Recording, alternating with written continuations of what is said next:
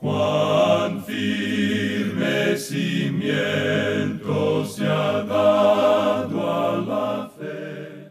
A través de la Biblia, un análisis de la Biblia libro por libro que le ayudará a crecer espiritualmente. Estos estudios fueron diseñados por el Dr. J. Vernon McGee. Acompáñenos en este fascinante recorrido a través de la Biblia. La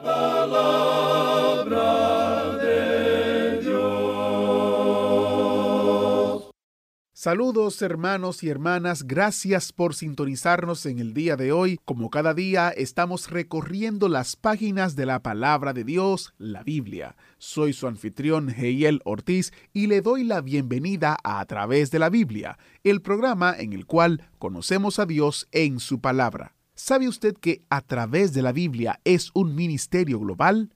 Así es. El programa empezó en inglés en el año 1967, cuando el Dr. McGee comenzó a enseñar los estudios bíblicos que son la base de lo que escuchamos hoy. En el año 1973 empezó en español y ahora hay personas alrededor del mundo entero que están escuchando este mismo estudio bíblico. En nuestro imaginario autobús bíblico tenemos compañeros del mundo entero que hablan más de 120 idiomas. Le invito a orar por la eficacia de este ministerio global. Nosotros enviamos correos electrónicos mensuales a los miembros de nuestro equipo global de oración con peticiones de oración de alrededor del mundo. Visite a través de la biblia.org barra oración para inscribirse y para más información. Ahora oremos para iniciar. Padre Celestial, te damos gracias porque podemos estudiar tu palabra. Pedimos que tu Espíritu Santo nos hable, nos ministre y nos enseñe cuál es tu voluntad para nosotros. En el nombre de Jesús oramos. Amén.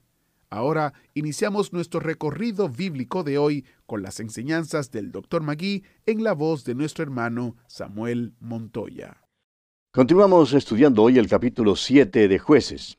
Y en nuestro programa anterior estábamos hablando de la reducción que Dios había hecho del ejército de Gedeón de 10.000 a 300 hombres. Y decíamos que encontramos aquí una de las mejores lecciones con respecto a la predestinación y al libre albedrío. Y señalamos el hecho de que es Dios quien elige, pero que Él deja que uno mismo haga la selección. Dijimos también que podemos discutir acerca de la predestinación y el libre albedrío todo lo que queramos, pero no podemos lograr que funcione sentándonos y discutiéndolo. Esto funciona y es en la vida, amigo oyente. Cada uno de los diez mil hombres en el ejército de Gedeón ejerció su libre albedrío, su propia libre voluntad. Dios no intervino con ninguno de ellos en cuanto a su libre albedrío. Hoy en día, mediante su Hijo Jesucristo, Dios le ofrece a usted, amigo oyente, el don gratuito de la salvación. Es una oferta legítima, una oferta sincera de Dios mismo. Él dice, todo lo que el Padre me da, vendrá a mí, y el que a mí viene, no le echo fuera. Ahora no diga, por favor, que usted puede arguir ahora mismo en cuanto a la predestinación, porque no puede. Usted puede venir a Dios si quiere venir. Si no viene, tenemos noticias para usted. Usted no fue elegido. Pero si viene, tenemos buenas noticias para usted. Usted sí fue elegido. Esa es la manera en que Dios obra. Ahora muchas veces estos 300 hombres escogidos han sido tomados en sentido erróneo. Mucha gente en las iglesias cree que porque son pocos en número, ya se comparan con la banda de Gedeón. Y la verdad es que muchas veces no son más que un montón de santos muertos, cargados de pereza y desaliento, que no se comparan en ninguna manera con la banda de Gedeón. La banda de Gedeón fue un grupo de hombres resueltos, dispuestos a morir para libertar a Israel. Permítanos decirle, amigo oyente, que estos hombres lamieron las aguas con su lengua como lame el perro, debido a que estaban en busca de los madianitas y no en busca de agua. Beberán después de que termine la batalla. Un jugador de fútbol una vez estaba tan entusiasmado y tan emocionado al final de un partido porque su equipo había obtenido la victoria y dijo, simplemente resolvimos ganar. Y amigo oyente, esa es la banda de Gedeón. Esa es la resolución que hace falta a la iglesia hoy en día. Veamos ahora la victoria sobre Madián. Leamos los versículos 10 hasta el 14 de este capítulo 7 de jueces. Y si tienes temor de descender, baja tú con fura, tu criado, al campamento. Y oirás lo que hablan, y entonces tus manos se esforzarán, y descenderás al campamento. Y él descendió con fura su criado, hasta los puestos avanzados de la gente armada que estaba en el campamento. Y los madianitas, los amalecitas y los hijos del oriente estaban tendidos en el valle como langostas en multitud, y sus camellos eran innumerables como la arena que está a la ribera del mar en multitud. Cuando llegó Gedeón, he aquí que un hombre estaba contando a su compañero un sueño, diciendo, He aquí yo soñé un sueño. Veía un pan de cebada que rodaba hasta el campamento de Madián, y llegó a la tienda y la golpeó de tal manera que cayó y la trastornó de arriba abajo, y la tienda cayó. Y su compañero respondió y dijo, Esto no es otra cosa sino la espada de Gedeón, hijo de Joás, varón de Israel. Dios ha entregado en sus manos a los madianitas con todo el campamento. Esta es la lección final de Gedeón antes de salir a la batalla. Fue al borde del campamento y escuchó escondido mientras dos soldados hablaban.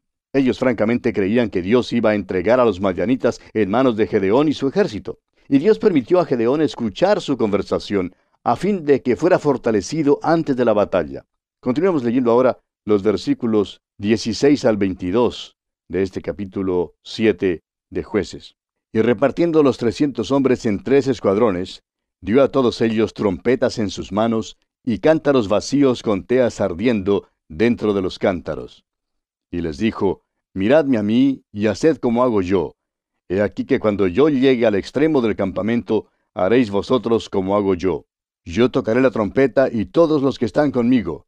Y vosotros tocaréis entonces las trompetas alrededor de todo el campamento y diréis, por Jehová y por Gedeón.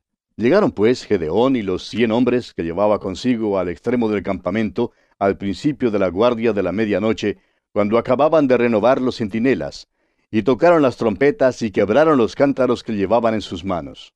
Y los tres escuadrones tocaron las trompetas, y quebrando los cántaros tomaron en la mano izquierda las teas, y en la derecha las trompetas con que tocaban, y gritaron, por la espada de Jehová y de Gedeón. Y se estuvieron firmes cada uno en su puesto en derredor del campamento. Entonces todo el ejército echó a correr dando gritos y huyendo. Y los trescientos tocaban las trompetas, y Jehová puso la espada de cada uno contra su compañero en todo el campamento, y el ejército huyó hasta Betzita, en dirección de Cerera, y hasta la frontera de Abel Meola, en Tabat. Este es el relato que tenemos acerca de la estrategia de Gedeón. Dividió a sus trescientos hombres en tres grupos, y se les da tres cosas, cántaros, antorchas y trompetas.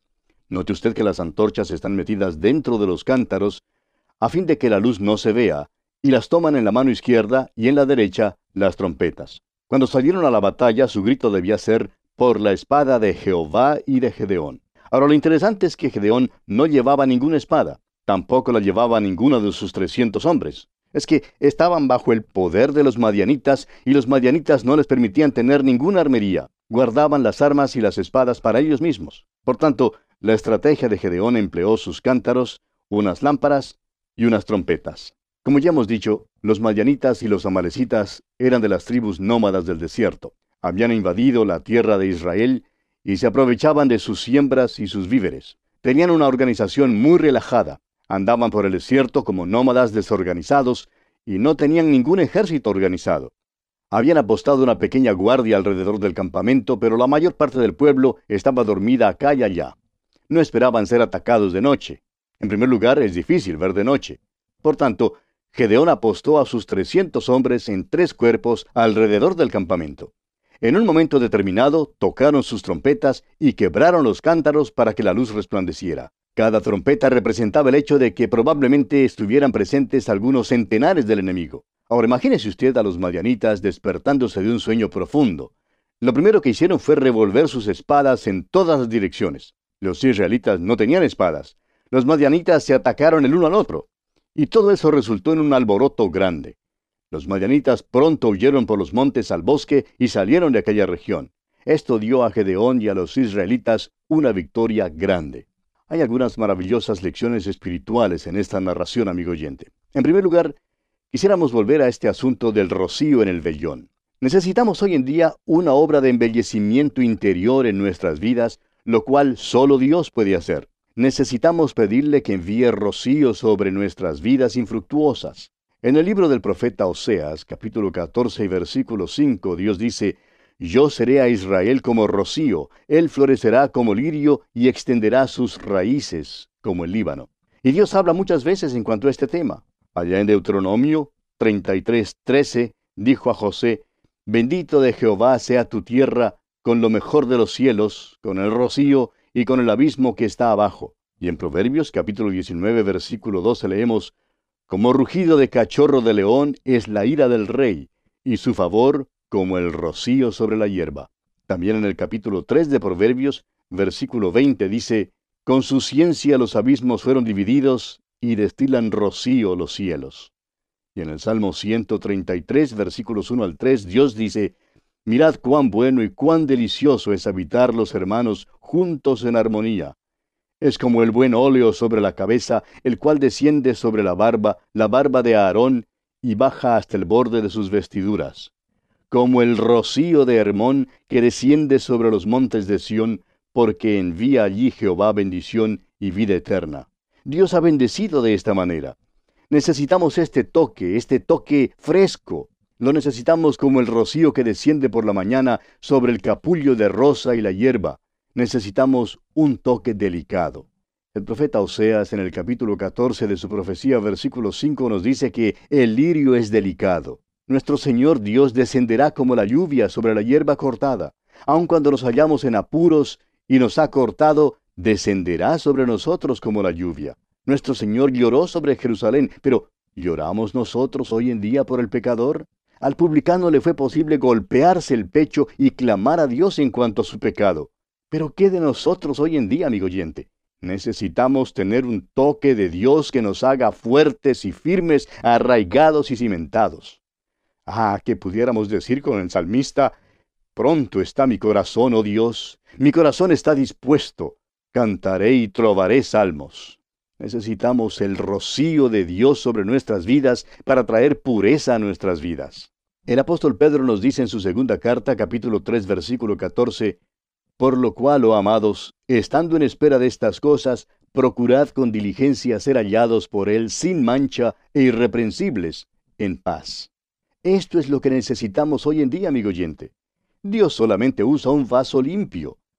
El apóstol Pedro otra vez en su primera carta capítulo 1, versículo 16 dice, porque escrito está, sed santos, porque yo soy santo. Dios nos lo dice a nosotros. El apóstol Pablo en su segunda carta a los Corintios capítulo 7 versículo 1 dice, Así que, amados, puesto que tenemos tales promesas, limpiémonos de toda contaminación de carne y de espíritu, perfeccionando la santidad en el temor de Dios. Qué maravillosa lección tenemos aquí, amigo oyente. Vamos a considerar ahora otra lección espiritual en cuanto a los cántaros. El apóstol Pablo dice en su segunda carta a los Corintios capítulo 4 versículo 7, pero tenemos este tesoro en vasos de barro. Aquellos cántaros representan los cuerpos de los creyentes. Eso es lo que quiere decir Pablo cuando dice en su carta a los Romanos capítulo 12 versículo 1, Así que hermanos, os ruego por las misericordias de Dios, que presentéis vuestros cuerpos, es decir, vuestras personalidades enteras, en sacrificio vivo a Dios. Es por eso que no debemos gloriarnos en ningún hombre. El apóstol Pablo dice eso allá en su primera carta a los Corintios capítulo 3 versículo 21. Él dice, así que ninguno se gloríe en los hombres. Ese es el vaso de barro. Tenemos este tesoro en vasos de barro, es decir, los cántaros. Algunos de nosotros no somos quebrados, o sea, no hemos sido quebrantados, y a consecuencia de esto, la luz no resplandece.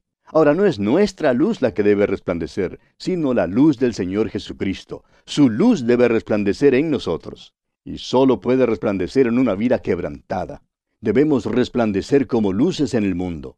El apóstol Pablo escribiendo a los filipenses les dice en el capítulo 2 de su carta, versículos 14 y 15, Haced todo sin murmuraciones y contiendas, para que seáis irreprensibles y sencillos, hijos de Dios sin mancha en medio de una generación maligna y perversa, en medio de la cual resplandecéis como luminares en el mundo. Vamos a considerar ahora por un momento las trompetas. El apóstol Pablo en su primera carta a los Corintios capítulo 14 verso 8 dice, Y si la trompeta diere sonido incierto, ¿quién se preparará para la batalla? Esto habla del testimonio de los creyentes, y tres cosas deben considerarse. Primero, el testimonio de los creyentes debe ser cierto y claro. Segundo, los hombres son escogidos por Dios. Él escogió a los 300 hombres para servir en el ejército de Gedeón. Los escogió junto a las aguas, según como bebían las aguas. Y en tercer lugar, el creyente tiene que ser quebrantado a fin de que la luz resplandezca. Así como los cántaros tuvieron que ser quebrados. Debe haber una dedicación de mente y de corazón si hemos de hacer la cosa que Dios quiere que hagamos. Amigo oyente, alguien lo ha expresado de la manera siguiente. A Dios le es posible reparar el corazón partido si se le da todas las piezas. Si usted, amigo oyente, está dispuesto a ser quebrantado por Él, permítanos decirle que Él puede repararle de la manera que Él quiere que usted sea reparado. Permítanos añadir aquí que Dios solo usa los vasos limpios. Si usted estuviera muriendo de sed en un desierto y llegara a un oasis o a un pozo y encontrara allí dos vasos, un bello vaso de oro, pero muy sucio, y un viejo vaso de barro quebrado, pero bien limpio y brillante ante el sol, ¿de cuál de los dos bebería usted? Pues bien, ¿no cree usted que Dios tiene tanto sentido común como usted? A Dios le gustaría darle un toque de pureza en su vida, en esta misma generación en la cual vivimos. Necesitamos ser reparados cual cántaro que ha sido quebrado y necesitamos el toque de Dios en nuestras vidas. El apóstol Pablo dice en su primera carta a los Corintios capítulo 15 versículo 58, Estad firmes y constantes, creciendo en la obra del Señor siempre, sabiendo que vuestro trabajo en el Señor no es en vano. El apóstol Pedro en su segunda carta, capítulo 3, versículo 14, dice, Por lo cual, oh amados, estando en espera de estas cosas, procurad con diligencia ser hallados por Él sin mancha e irreprensibles, en paz. Hoy en día es necesario que el rocío descienda sobre nuestras vidas, trayendo un toque de alegría en la comunión de Cristo. Eso solamente se puede lograr siendo llenos del Espíritu Santo. Aún al final de su ministerio, el apóstol Pablo podía decir que su aspiración todavía era la que había sido en el principio. Y escribiendo a los Filipenses capítulo 3 versículo 10 dice, a fin de conocerle y la participación de sus padecimientos. Amigo oyente, necesitamos aquel toque hoy en día, el toque del regocijo en la comunión con Cristo. ¿Habrá una respuesta en su corazón hoy en día a estas cosas, amigo oyente? Necesitamos ser claros y limpios en nuestro vivir. ¿Qué mensaje espiritual se encuentra en esta historia de Gedeón? Era cobarde, es verdad, pero Dios lo usó. Dios escoge lo débil de este mundo. Y esto me da mucho ánimo a mí, amigo oyente, y espero que también le sirva de ánimo a usted. Y llegamos ahora al capítulo 8 de jueces. En este capítulo, Gedeón apacigua a los de la tribu de Efraín. Seba y Salmuna son tomados. Sucot y Peniel son destruidas. Gedeón se venga de la muerte de sus hermanos. Rehúsa también aceptar un puesto en el gobierno. Madián es subyugado. Y tenemos también la muerte de Gedeón y la idolatría de los israelitas. Este capítulo es una continuación de la historia de Gedeón como juez. Encontramos aquí los eventos que acontecieron después de la liberación admirable que Dios dio a Gedeón del poder de los madianitas. Los israelitas son libertados nuevamente y a consecuencia de esto prosperan. Seba y Salmuna, reyes madianitas, han sido perseguidos y muertos. Los israelitas son bendecidos por primera vez desde hace mucho tiempo y están tan agradecidos a Gedeón por todo lo que él ha hecho que quieren que él reine sobre ellos, como dice el versículo 22 de este capítulo 8 de jueces. Leamos. Y los israelitas dijeron a Gedeón, Sé nuestro Señor, tú y tu hijo y tu nieto, pues que nos has librado de mano de Madián. Esta es la primera indicación que se nos da en la escritura de que los hijos de Israel querían que un rey reinara sobre ellos. Dios les dijo en el principio que Él no quería que tuvieran un rey, así como las naciones en derredor, pero ellos querían tener un rey. Debido a que Gedeón les había libertado de la servidumbre, ellos querían que Él aceptara el puesto de rey. Al parecer, Gedeón es el primero a quien ofrecieron este alto oficio, pero Él lo rehusó. Más tarde descubriremos que Israel nuevamente pide tener un rey. Insisten en tener un rey y por fin demandan tener uno. Luego, Dios le dice a Samuel, quien es el último de los jueces y el primero de los profetas, que él debe ungirles un rey. Entonces Dios le dijo a Samuel que Israel no le había rechazado a él, sino a Dios mismo. Dios quería reinar sobre ellos. En este incidente fue Dios quien usó a Gedeón tan admirablemente. Sin embargo, fue a Gedeón y no Dios, a quien los israelitas pidieron que reinara sobre ellos. No tan solo querían que reinara Gedeón, sino también su hijo y el hijo de su hijo. Esto significaba que deseaban tener un rey así como las naciones alrededor de ellos. Y el versículo 23 de este capítulo 8 de jueces dice, Mas Gedeón respondió, No seré señor sobre vosotros, ni mi hijo os señoreará. Jehová señoreará sobre vosotros. Gedeón ciertamente había aprendido una lección, eso es indiscutible. Este joven que sacudía el trigo por allá abajo en el lagar reconoció que era cobarde. Sabía que era Dios quien le había dado la victoria.